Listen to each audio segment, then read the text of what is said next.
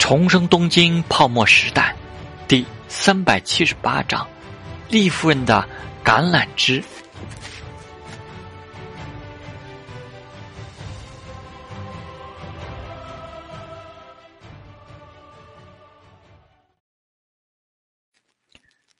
夜晚，聚集在一下李嘉诚和家族企业的一些元老，包括他们的儿子们，一起讨论着陶志明提出来的新想法。在霓虹有资源，不用想的啦。李巨很喜欢表现，我们看不懂影视城有什么搞头，游艇母港那么大的投入怎么回本？因为我们不知道他在霓虹可以带什么资源过来呀。总之，没有必要因为他好像吃亏就让着他。他来香岛做事是求我们的。李嘉诚皱着眉头，这种话到外面不要乱说。怎么会？我又不傻。李巨仍旧滔滔不绝。我跟他那个马仔赵元熙聊过几次，幸陶在霓虹也只能搞一搞回本最慢的行业。他的音乐公司一直没有发专辑大卖，肯定也是受那边打压的。现在要跑到北海道去搞旅游，在东京也搞，这哪有搞房地产赚钱？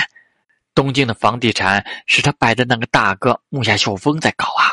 我看他搞影视城是假，到时候用那边做别墅，或者在南丫岛像愉景湾那样搞度假地产是真。李嘉诚制止了他，问其他的部下：“伯福林岛旁边那四百亩地，让出五十亩给他的话，剩下还有三百五十亩。亚利州那块地。”要想办法拿到启德机场边上的地，还有一些零星的，要想办法拿到手，这些都需要钱。现在商议的是南丫岛究竟有没有价值，储备一些土地，估计需要花多大的代价。南丫岛属于离岛区了，离岛区的区议会，我们借这个机会深化一下关系是有好处的。老成持重的人分析道。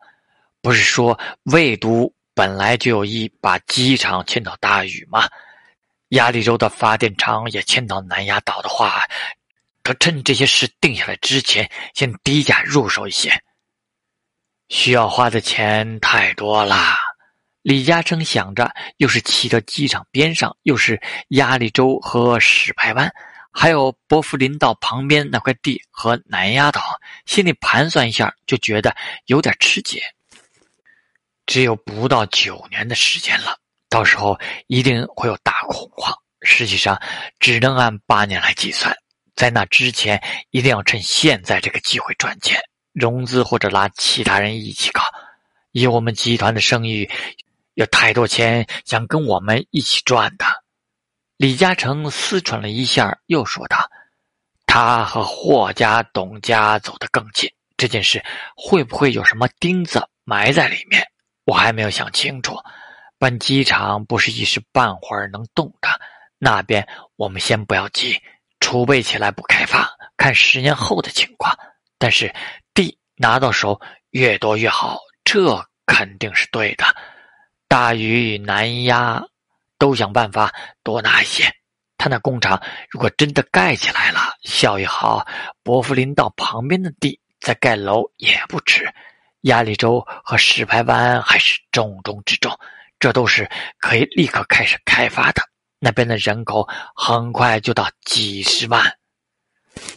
李巨觉得老爸想的太多，他毕竟是外来户，霍家和董家也只不过是利用他罢了。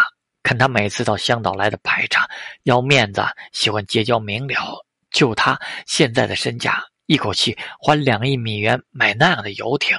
喜欢逞威风都写在脸上，就是现在一年只能来香岛几天的样子。他的游艇母港想真正搞起来，还得靠我们香岛的有钱人捧场。我觉得让给他的地可以少让一点，要价高一点。看看他真正的成色也不错。有人点头附和。他到底有多少钱能用？胃口有多大？真的靠真金白银来证明。他不是想要鲁地湾吗？和离岛区的官员和南亚岛上的人先通好气，主要从他身上赚。我嘛扮一扮帮他们拉人投资的角色。别人都是挑好啃的肉吃，他又要掺和九龙城寨，又跑到偏僻的南丫岛，我看面子摆得很阔，实际可能很虚。”李巨信誓旦旦的说道：“只怕其他都是虚的，小盖工厂那块地是真的，那才是位置最好的地呀，离鸭绿洲和石排湾都近，价钱不能低了。”李家对陶志明的真正实力心中存疑，也想欺他是个外来户，好敲一笔，利用好他。但陆燕对陶志明的到访却十分郑重的准备着。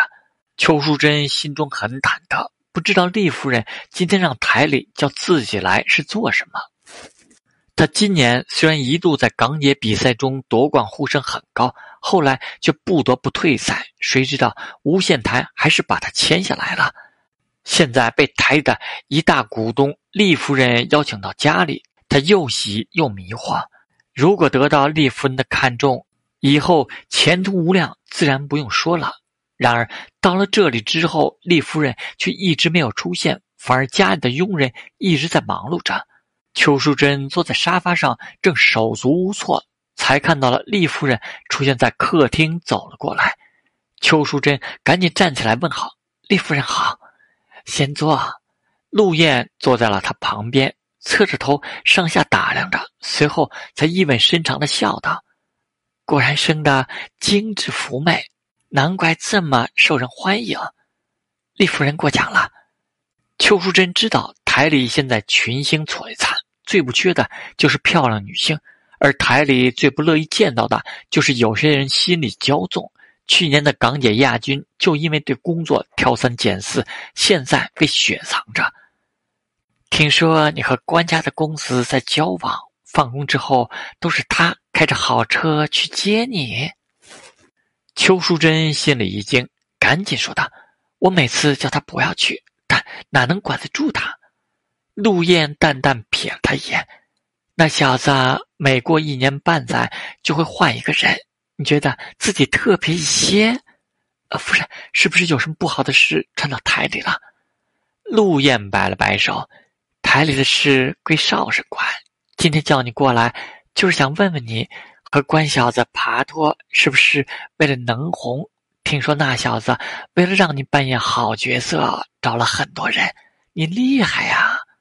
邱淑贞急得直冒汗，我都是听台里的安排。没有立刻就能演主角的想法，不管是从港姐出身的，还是从培训班出身的，头几年就红的屈指可数。邱淑贞虽然心里也这么盼望，但现在似乎已经惹得厉夫人不高兴了。陆燕的眼神锐利的看过来，如果是真的动了情，就好好谈；如果只是吊着他，那你的眼界可就有点浅。你今年签约，今年能演上戏了，过犹不及，懂吗？我知道，我知道，多谢台里给的机会。邱淑贞乖巧的低头受教，不知道是不是关少爷太过于殷勤，在台里惹出了不好的影响。陆燕点了点头，希望你是真的懂。他又淡淡的瞥了一眼邱淑贞，既然你想靠着男人红。我也给你个机会，你自己选吧。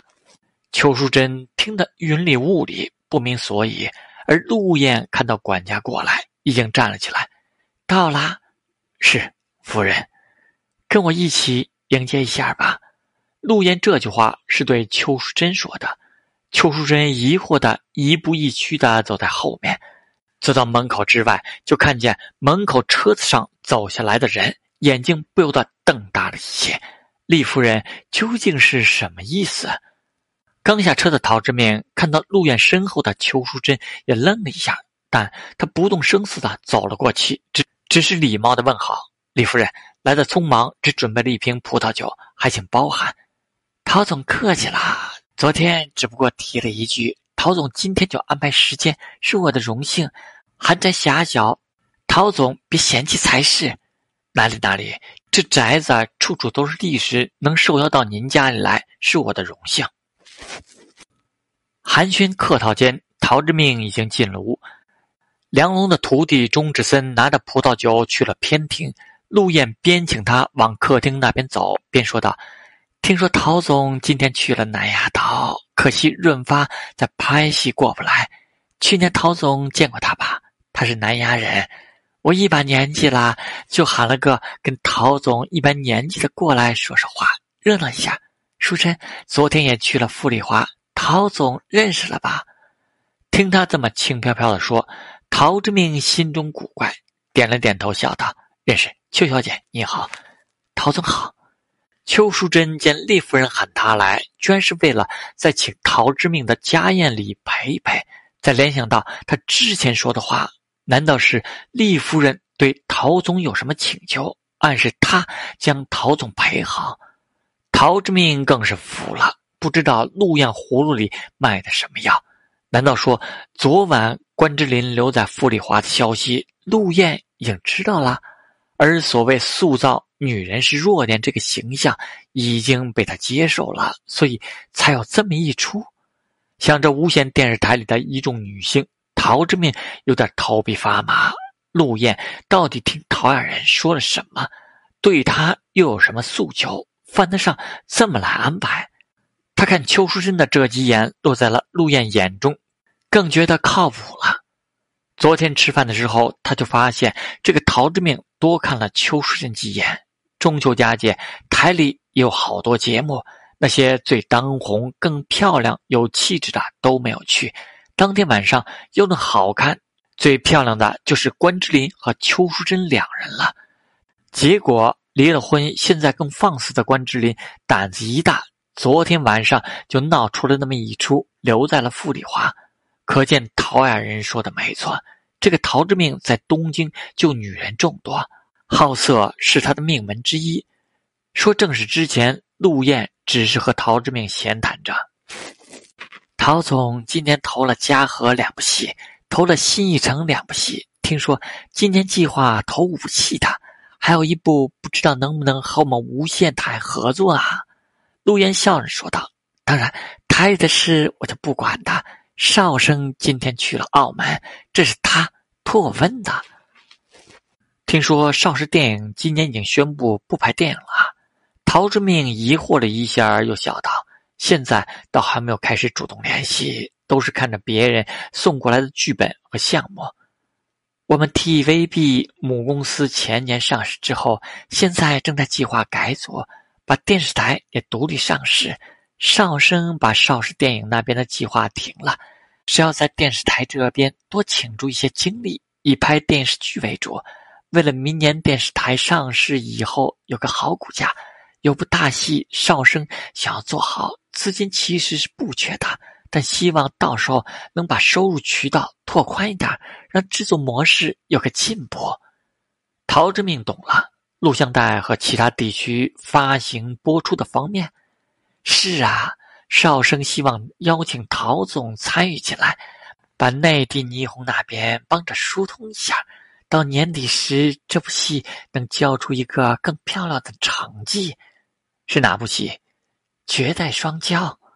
陆燕笑容满面的说道：“陶总有没有兴趣？如果陶总也能参与投资，应该会制作的更好，也能卖得更好。听说陶总在音乐方面也十分有才华，霓虹的音乐榜上，陶总作曲的那首歌曲已经蝉联了三个多月的冠军了。”邱淑贞怦然心跳，不仅仅是因为现在知道了台里制作这个大戏的计划。今晚自己在这里，厉夫人的目的起飞已经很明显了。而现在他竟然还知道这个陶总会作曲《霓虹音乐榜》上那首《曾经我也想一了百了》。香港这边也有很多人议论啊。中森明赛的演绎令人动容，这首歌简直像是为他量身定做的，作曲居然是他。陶之命却意味深长的回答道。看来雅人君向夫人说了不少我的事啊！投资这部戏当然有兴趣。这么说，无线台以后也要开创一下新模式，有部分戏接受外面的投资了。现在竞争越来越激烈啊，制作恐怕不能像过去那么粗糙了。这是邵生的说法。台里一年要制作那么多剧，火的只有少数。陆燕坦然说道。陶雅人对我讲：“陶总在霓虹创新了一个叫做制作委员会的制度。我讲给陶生听之后，他很赞许，才打开了一下思路。既然陶总感兴趣，那随后我跟邵生说一下，让他安排人去联系赵总。陶之命点了点头，合作的机会很多，我都是欢迎的。无线台要独立上市吗？是啊。陆岩认真的看了他一眼，随后问道：“陶总，你在霓虹主持的那个三友投资银行入股了东京电视台，不知道对于无线电视台的新股有没有兴趣？”陶志明愣了一下，还有这种好事？他还在跟赵元熙商量着怎么利用明年雅士可能会遇到的假账麻烦，这边无线电视台却主动邀他入股了，也不知道有没有陶雅人的意见。毕竟，他的主要使命还是在亚洲这边利用媒体潜移默化的宣传一些东西。看样子，陶雅人觉得与陶之命的关系更近了一步。这不仅仅只是从陆远这边筹集的资金搞那个基金的事，仍然没有放弃后面让陶之命帮他完成主要任务的心思。陶之命思索了一下，就笑道：“当然也有兴趣。”有机会拿到新股，这可是一个机会。陆燕高兴的点点头。到时候，陶总名下的西亚斯财富应该也可以看好我们的无线电的股票吧？我听陶二人说，陶总现在的投资方向已经不仅限于霓虹股市和汇市了。陶之命恍然大悟，原来是看中了小 S 财富的资金实力。再加上次元文化和香岛这边影视影像公司的布局，TVB 筹划明年独立上市，想拉着自己一起做做事。毕竟股价如果猛涨，可比纯粹拍戏和电视台卖广告赚钱多了。三言两语之间，邱淑贞就发现这个陶总好像要成为台里的新股东了，不由得心里想了很多。而这个时候，又听陆岩又笑眯眯说：“陶总帮茶庸先生出版了《霓虹雨》的，不知道读过《绝代双骄》没有？听说陶总在霓虹也写剧本，正在拍一部金色时代的电视剧，还发掘了一些新演员。淑珍是今年很受欢迎的新秀，陶总愿意提携一下他吗？”陶志明服了，他这么直接的暗示，真是让自己没有想到。陶雅人。到底是对他怎么描述自己的？而邱淑贞已经很懂地看了过来，睁大着眼睛，楚楚可怜地说道：“陶总，如果有机会的话，我一定能演好的。”陶之命看着他卖萌撒娇，百感交集：“你他妈的不是正在谈恋爱吗？这眼神里的崇拜和期盼是几个意思？”